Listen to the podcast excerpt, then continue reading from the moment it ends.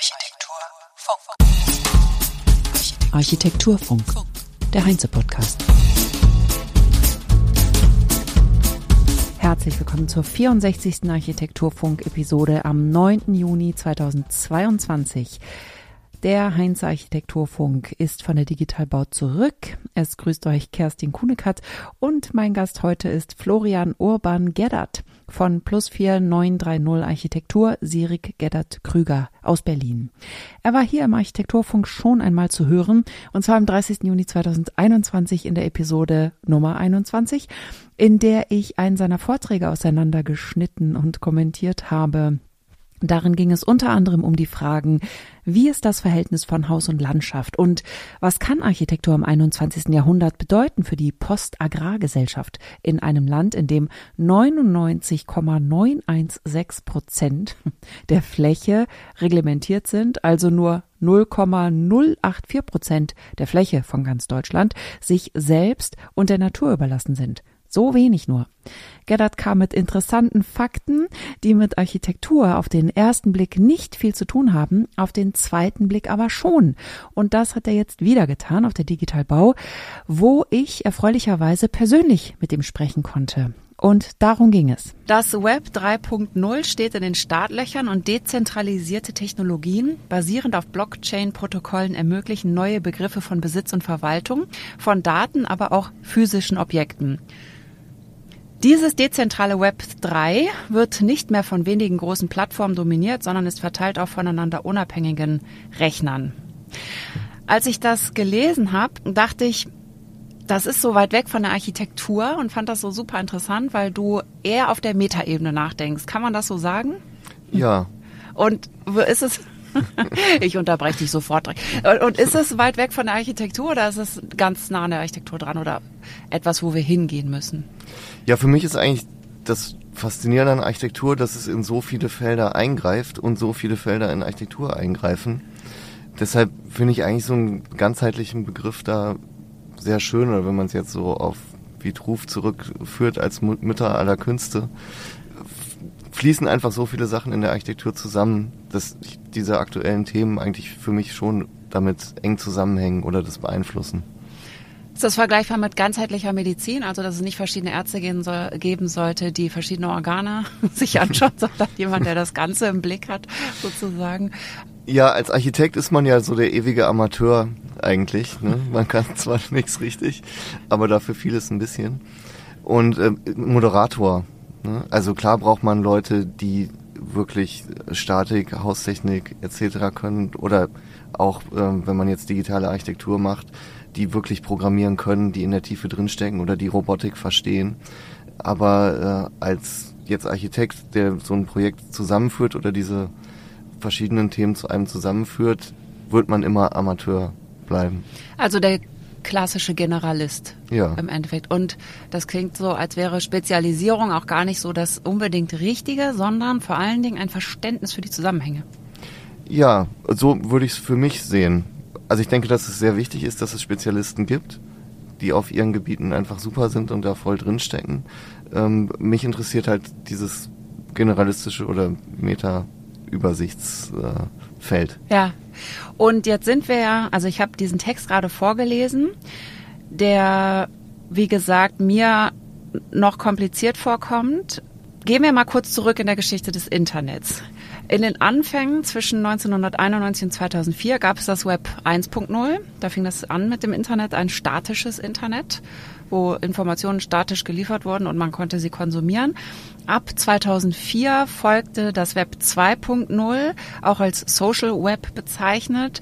Und da bildeten sich eben die großen Plattformen, auf denen sich Content dynamisch präsentieren ließ und mit anderen teilen und kommunizieren und so weiter. Dennoch blieb es nicht aus, dass Großkonzerne die Macht auf dem Markt bekommen haben. Es bildete so, wie es war, die Grundlage für den Aufstieg und die Macht der großen Internetkonzerne, Plattformen und sozialer Netzwerke wie Google, Facebook, Twitter, Amazon, Instagram, YouTube, die ganz großen eben. Und das Web 3.0 soll als dezentral organisiertes Netz die Macht der großen ich sage jetzt datenklauender Internetkonzerne ablösen, sodass jedermann Herr und Herrin der eigenen Daten ist, sozusagen. Mhm. Wie geht das mit deinem architektonischen Alltag zusammen? Wie spielt Architektur und Web 3.0 jetzt heutzutage schon zusammen? Bis jetzt ist die Schnittmenge nicht sehr groß in aktuellen Projekten, muss man ganz ehrlich sagen. Wo wir es am stärksten merken, ist dieser Punkt Tokenisierung, wo es für Investoren interessant wird. Was ist Tokenisierung? Das hat mit der Blockchain-Technik zu tun. Ich weiß nicht, ob wir zu sehr abdriften, aber die mhm. Blockchain-Technik ist natürlich auch nicht jedem geläufig. Mir natürlich schon, aber ich frage für die Hörerinnen und Hörer. Das heißt, ähm, was nochmal genau? Es heißt praktisch, dass Informationen auf der Blockchain gespeichert sind und eben gegen, also wenn man es jetzt mit Kontoführung vergleicht, die ersten Anwendungen waren ja Kryptowährungen wenn man jetzt sein Konto bei der Sparkasse hat, gibt es eben diese eine Institution und die sagt, mein Kontostand ist 95,63 Euro. Und wenn die Sparkasse sagt, nee, dein Kontostand ist aber 0 Euro, dann kann ich eigentlich nicht mehr viel machen. Und wenn es dezentralisiert ist, ist es eben auf allen Rechnern, die an diesem Netzwerk teilnehmen, abgelegt, die Information, und kann nicht von einer Partei manipuliert werden. Okay, ja. Also das heißt, mein Kontostand, den ich aktuell habe, oder zum Beispiel die Bitcoins, die ich in meiner Wallet habe, die kann kein anderer beeinflussen, weil dann müsste er auf jedem dieser hunderttausenden ähm, Festplatten oder Speichergeräte, wo das abgespeichert ist, diese Information ändern, was eben praktisch unmöglich ist. Und wie sind Daten geschützt? Also ich meine, klar, man kann es nicht manipulieren, aber dass Leute Daten abgreifen, die ich vielleicht nicht abgegriffen haben will, geht, wie ist das dann geschützt? Also wirklich 100% sicher ist es nur, wenn ich das auf einem sogenannten äh, Cold Wallet habe. Das heißt, ich speichere das alles auf einem USB-Stick und äh, stecke den bei mir in die Schublade. ja. Dann kann eben keiner zugreifen. Sobald ich im Netz bin, besteht immer eine kleine Gefahr, dass was passiert, die aber dort eben wesentlich geringer ist. Und sind das dann auch komplett andere Adressen? Also Web 3.0 ist dann sozusagen, das andere existiert ja weiter. Man, die Konzerne werden ja nicht aufhören, Internet zu betreiben. Ja, es wird wahrscheinlich auch große Konzerne im Web 3.0 geben. Also es ist jetzt eine, die idealistische Vorstellung ja. ist, dass es ganz ohne große Konzerne abläuft. Hat bis jetzt erfahrungsgemäß, also war ja auch bei Web 1.0, 2.0 die Idee, dass hm. es ohne große ja. Konzerne abläuft. Meistens gibt es dann doch große Konzerne, weil es irgendwann die Bequemlichkeit siegt über das Bedürfnis nach Privatheit. Aber es ist sozusagen wieder ein Sichtbarmachen des Problems vielleicht auch. Ne? Ja. Ne? Also dass darüber diskutiert wird, dass man Dinge versteht, auch, auch als Nutzer und Nutzerin sich damit wirklich auseinandersetzen muss. Ja, und es ist wirklich, wenn ich das noch sagen darf, ja, zum äh, Web 2.0, wo halt viele Leute sagen, die sich jetzt mit Web 3.0 Technologie beschäftigen, ihre Kinder oder Leute in zehn Jahren denen wird es vollkommen absurd vorkommen, was wir alles an Daten umsonst rausgegeben haben, die dann vom Konzern monetarisiert werden. Ja. Und ähm, was ich eben mit im Web 3.0 machen könnte, ist, dass meine Daten direkt mit meinem Wallet verknüpft sind und wenn ich eben auf Instagram für jedes Like kriege ich dann einen Instagram-Coin und von dem kann ich dann wieder Sachen kaufen. Also dann habe ich immer noch nicht viel mehr Privatsphäre, aber zumindest werde ich entlohnt für das, was ich tue. Ja, das ist auch ein schöner Gedanke, weil das tatsächlich, es ist auch absurd, wenn man genauer drüber nachdenkt, aber es ist halt noch die totale Normalität heute. Also wenige stellen es vielleicht in Frage und die brauchen wir sozusagen. Ne, ja. Gibt es in deinem Büro oder in eurem Büro ein Projekt, das mit dem Web 3.0 verknüpft ist? Ja, wir haben es jetzt als Testballon praktisch in einem ersten Projekt gemacht. Ähm, das ist der Gate Store in Berlin, das ist ein Concept Store für den Bauherrn äh, Overkill, mit denen wir sehr gerne zusammenarbeiten. Und wir haben da von Anfang an schon auf Kreislaufwirtschaft hin designt. Das heißt, wir haben elementierte Bauelemente, Standardelemente, die schon so designt sind, dass wenn man, weil man relativ kurze Laufzeiten eigentlich in so einem Zyklus im Interior Design hat, also nicht wie beim Hochbauprojekt, wo man von mindestens 50 oder 70 Jahren ausgeht. Die meisten Shops werden nach 10 Jahren einfach wieder umgebaut. Ist halt so. Und ähm, wir sind deshalb davon ausgegangen, so elementierte Warenträger zu erstellen, auch Bodenbelag aus Elementen, die schon darauf ausgelegt sind, dass sie der Kreislaufwirtschaft wieder zugeführt werden können. Und dann ist eigentlich die Frage, wie kann man die dann in ein digitales Umfeld einbetten, dass es auch Leuten ermöglicht, in zehn Jahren auf diese Elemente zuzugreifen und alles Wissen zu haben, was sie brauchen, um diese Elemente wiederzuverwenden. Und in einem zweiten Punkt dann zu gucken, wie kann man das auch so monetarisieren, dass es für den Bauherrn attraktiv wird. Die Wiederverwendung der Materialien, meinst du? Also die Ja. zu verkaufen quasi. Ja, Mhm. ähm, genau. Ja, und was unterscheidet jetzt, also was daran ist jetzt Web 3.0 und unterscheidet sich von der BIM-Technologie, wo das ja sozusagen auch der Vorteil ist, dass man in so einem BIM-Modell genau diese Daten hat. Der wesentliche Unterschied ist eigentlich, also spannend ist auf jeden Fall auch eine Verknüpfung dieser Technologie mit BIM, die Informationen direkt zu übertragen in Token. Aber das eigentlich Interessante ist, dass die Bauelemente praktisch ab dem Moment des Einbaus gehandelt werden können. Also wir haben jetzt schon Token erstellt für diese Elemente und warten nicht darauf, bis das tatsächlich abgerissen wird in zehn Jahren, sondern sagen, jemand, der im einfachsten Fall ein Schrotthändler, im größten Fall ein Insti institutioneller Investor, kann jetzt schon diese Elemente kaufen und hat jetzt das Recht darauf erworben, diese Elemente in dem Zeitpunkt X, wenn der Shop äh, umgebaut wird, da rauszunehmen und weiter zu handeln oder zu benutzen. Das ist ja wirklich super. Gab es das schon vorher? Ich höre das jetzt zum ersten Mal. Also mir wäre es jetzt nicht so bewusst, dass es bei Bauelementen so verwendet wurde. Es wird halt viel gemacht für diese Tokenisierung von fertigen Gebäuden oder für Collectibles, Sneaker, Uhren etc. Aber dass es für Bauelemente verwendet wird, die gerade erst eingebaut wurden, wäre mir bis jetzt noch nicht bekannt. Ja, also vielleicht bin ich zu langsam, aber kannst du Tokenisierung noch mal kurz erläutern? Mhm. Also es heißt einfach, dass ein Objekt, ein physisches Objekt, ein digitales Abbild auf der Blockchain hat, wo der Besitz dieses Objekts festgeschrieben ist. Okay, das ist, ist das das gleiche wie digitaler Zwilling oder ist digitaler Zwilling auf ganze Gebäude sozusagen dann nur anzuwenden? Ähm, digitaler Zwilling ist praktisch ja das Gebäude in 1 zu 1 digital nachgebaut, aber es hat jetzt keine, zumindest weiß ich noch nicht davon, sind da jetzt keine rechtlichen oder vertraglichen Sachen mit eingeschrieben, um dieses Gebäude zu handeln. Ja, Also es geht, bei der Tokenisierung geht es wirklich viel drum, das auf Handelsplattformen anbieten zu können. Also so wie eben die Idee für, für diese Tokenisierung, wie wir es gemacht haben, kam eigentlich eher aus so einem Bereich der ähm, Finanzwirtschaft oder des Handels mit äh, Rohstoffen. Und weil eben jetzt Rohstoffe, wir haben es jetzt durch Corona und den Ukraine-Krieg nochmal verstärkt mitbekommen, Rohstoffe sind einfach so krass gestiegen, dass es auch mehr Sinn macht, die gebundenen Rohstoffe schon mit in diesen Handelskreislauf einzubinden und es dadurch finanziell attraktiver Ja. für Investoren zu machen. das ist natürlich total hilfreich, dass man auch vorher, also wegkommt von diesem Wegwerfgedanken, so das muss jetzt halt schick aussehen, zehn Jahre, das ist und der Rest ist dann egal, sondern dass man eben so die Materialien wählt, dass man sagt, wenn ich jetzt mehr investiere, dann habe ich auch nachher wieder mehr davon beim Verkauf. Sagen, Genau. Also ich finde es immer spannend zu sagen, man kann viel darüber reden, was jetzt moralisch das Richtige zu tun ist.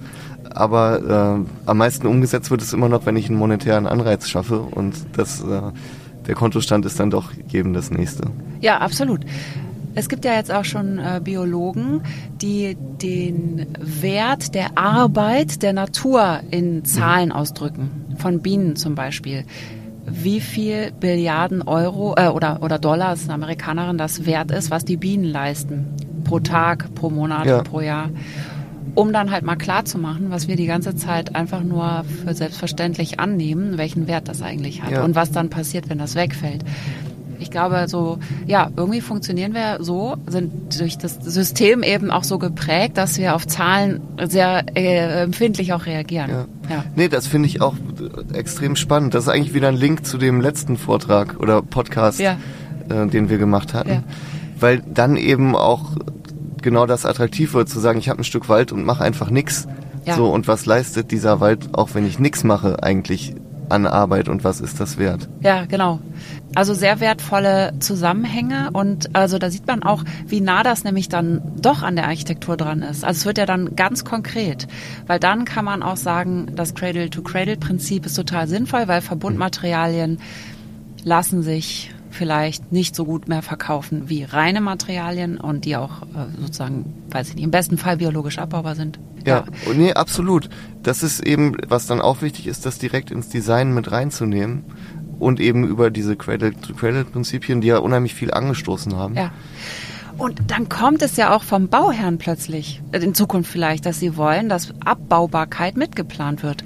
Es gibt ja Architekten und Architektinnen, die das propagieren, ne? Abbaubarkeit mitzudenken.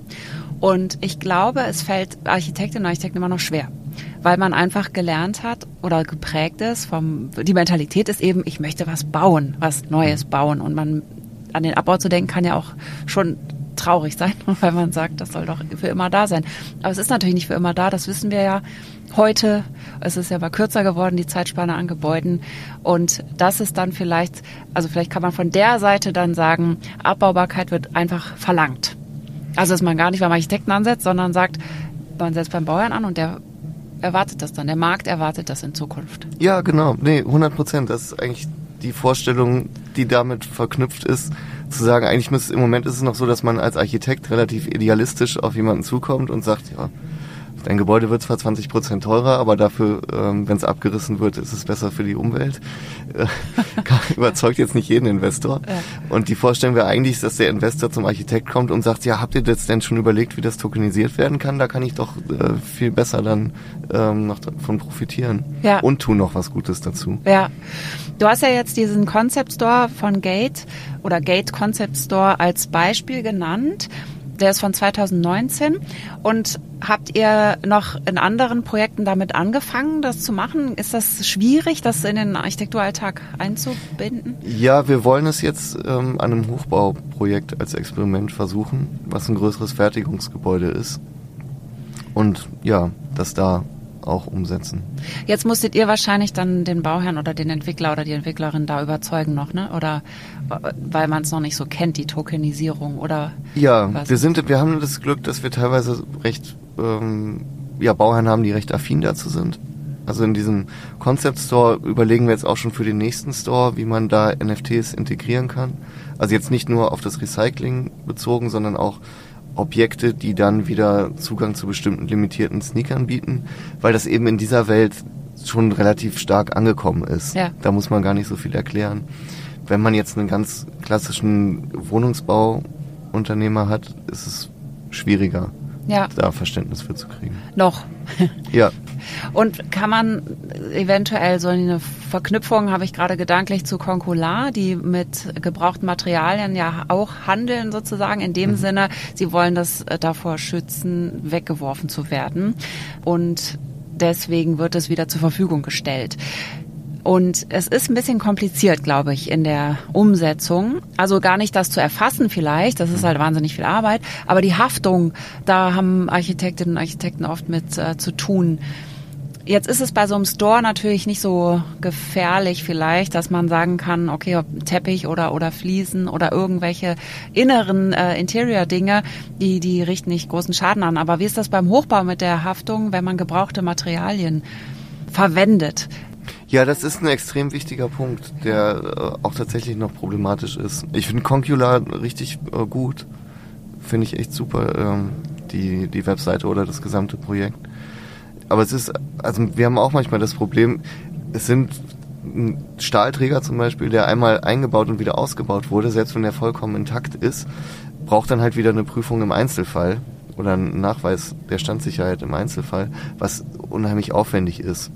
Aber da würde ich darauf hoffen, dass auch von Regierungsseite oder der Legislative da überlegt wird, wie man in die Richtung zu, zu anderen oder schnelleren Verfahren kommen kann. Mhm. Und dabei die Sicherheit beibehält, ne? Ja. Na, dass wir nicht ja. einstürzende Neubauten haben, sozusagen. Nein, aber es sind zum Beispiel auch Sachen wie ein Naturstein und seine Rutschfestigkeit. Ne? Mhm. Wenn ich den im Endeffekt ausbaue, und der wurde vor 40 Jahren eingebaut. Ich weiß ja nicht mehr genau, welche Zertifizierung die hatte. Vielleicht gibt's die auch gar nicht mehr. Und in dem Token kann ich eben zumindest die aktuelle Zertifizierung komplett mit einschreiben und die kann auch nie geändert werden. Die ist dann da halt mit drin. Sie kann nicht geändert werden, weil nicht manipulierbar durch das Web 3.0. Ja, durch die Blockchain. Ja. Genau. Ja. Was im Moment ein anderer schwieriger Punkt ist, neben der Einsetzbarkeit der Materialien, ist immer noch die ganze Gesetzgebung zu diesem Thema Blockchain, Kryptowährungen. Da ist Deutschland leider auch nicht an vorderster Front. Also zum Beispiel Estland ist da wesentlich weiter. Da geht ja dann auch so digitale äh, Staatsbürgerschaft und so mit rein. Und da muss eben die ganze ja, Judikative praktisch, es wird ein eigener Zweig der äh, Justizwissenschaften sein denke ich, das alles so zu regulieren und dafür die Gesetzgebung zu schaffen. Weißt du denn aber, wo sonst äh, die Blockchain-Technologie schon in diesem Bereich eingesetzt wird? Gibt es da schon Vorbildländer? Außer Estland jetzt meine ich. Ja, also in den USA ist es auch schon weiter. Auch Architekten, die damit arbeiten? Ja, vor allem Immobilienfirmen, mhm. die dann eben ihre Gebäude tokenisieren. Und darüber kann man dann, also das Gebäude wird dann nicht als Gebäude verkauft, sondern ist Teil einer Holding gibt es ja hier auch dieser Shared Deal. Das war mal eine Zeit lang so sehr groß, um Grundsteuer zu sparen. Und man kauft dann halt die Firma und kann dadurch das Gebäude viel schneller verkaufen und dann eben noch tokenisieren. Und dann kann ich wirklich mit einem Swipe am Handy mir Anteile von einem Gebäude kaufen was eigentlich auch ein sehr spannendes Feld ist. Wie wir das Interesse eben ja auch eben schon gesagt haben, wenn es ans Geld geht, ne? Also dann. Ja, vor allem an. dabei, also bei dieser Tokenisierung von Gebäuden ist spannend, dass da auch Nachhaltigkeit wieder eine Rolle spielt, weil viele Fonds jetzt ähm, diese ESG-Kriterien nachweisen müssen und auch ein, eben, sagen wir mal, ein Fonds, der 100 Gebäude hat, sollte dann, so wie eine Autofirma das für die Flotte nachweisen muss, nachweisen können, dass die Gebäude insgesamt keinen zu schlechten CO2-Fußabdruck haben oder Energieverbrauch. Und wenn die jetzt kurz vor ihrer Aktionärsversammlung stehen und das nachweisen wollen, können die zum Beispiel einfach 20 Tokens am neuesten, nachhaltigsten Gebäude der Welt kaufen und das in ihre Gesamtbilanz rechnen und die dadurch eben verbessern. Und kann man natürlich kritisieren, dass es ein bisschen Greenwashing ist. Ja, wollte ich gerade sagen, ne? Das aber klingt doch ein bisschen nach einem Nachteil. ja, wir, ich muss sagen, aus meiner Erfahrung ist es eher ein Vorteil, weil es Anreize dazu schafft, für große Investoren nachhaltig zu bauen, weil ihr Gebäude dann einfach mehr wert ist. Mhm. Ne? Ja, stimmt. Und wenn die eben diese Tokens danach verkaufen können und wirklich mehr Geld kriegen als nur die Amortisierungsrechnung der Solaranlage auf dem Dach über 20 Jahre Laufzeit, die ist natürlich nicht für jemanden interessant, der jetzt sein Gebäude direkt verkaufen will. Aber ähm, wenn über diese Tokens die, die Nachhaltigkeit dann wieder monetarisierbar ist, dann ja. wird auch wieder mehr Geld investiert in nachhaltige Projekte. Also das ist super spannend. Ich bin gespannt, wo sich das dann hinentwickeln wird. Das ist ja alles noch am Anfang, aber ein total vielversprechender Ansatz. Es ist äh, schön, dass du jetzt davon erzählt hast und dann danke ich dir vielmals. Vielen Dank. Ja, Hat mich auch gefreut. Auch. Und das war's für heute. Wenn ihr euch weiter für das Thema Tokenisierung interessiert, dann findet ihr ein paar Links dazu in den Show Notes und natürlich den Link zum Architekturbüro plus 4930 Architektur sowie zur Heinze Website. Ich wünsche euch eine schöne Woche und freue mich, wenn ihr nächste Woche wieder reinhört in den Architekturfunk. Bis dahin, sagt Kerstin Kuhnekert. Architekturfunk.